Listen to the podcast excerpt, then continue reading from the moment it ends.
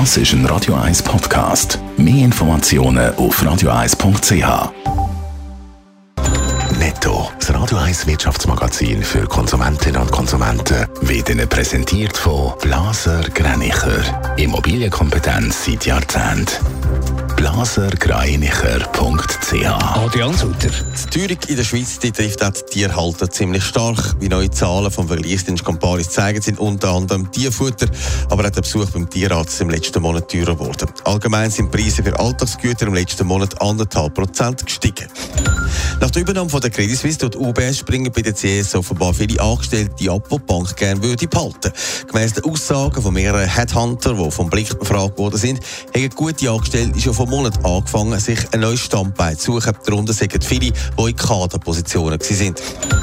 Die EU will Anreize schaffen, um den Lastwagenverkehr ökologischer zu machen. Die Nutzlast soll vier Tonnen schwerer dürfen sein, wenn die Lastwagen klimafreundlich sind.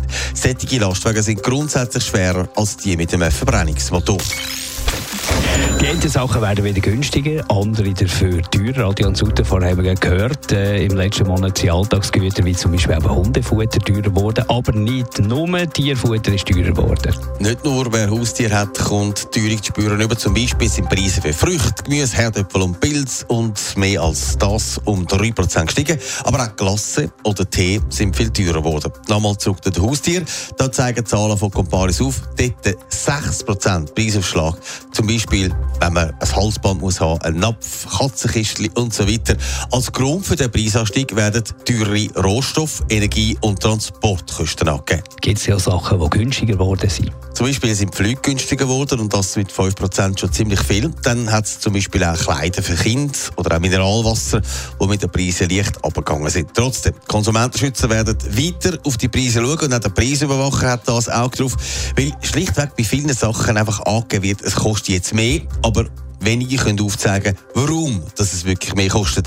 Es bleibt bei gewissen Produkten Verdacht im Raum, dass sie einfach teurer werden, weil es gerade im Moment so im Trend ist. Netto, das Radio 1 Wirtschaftsmagazin für Konsumentinnen und Konsumenten.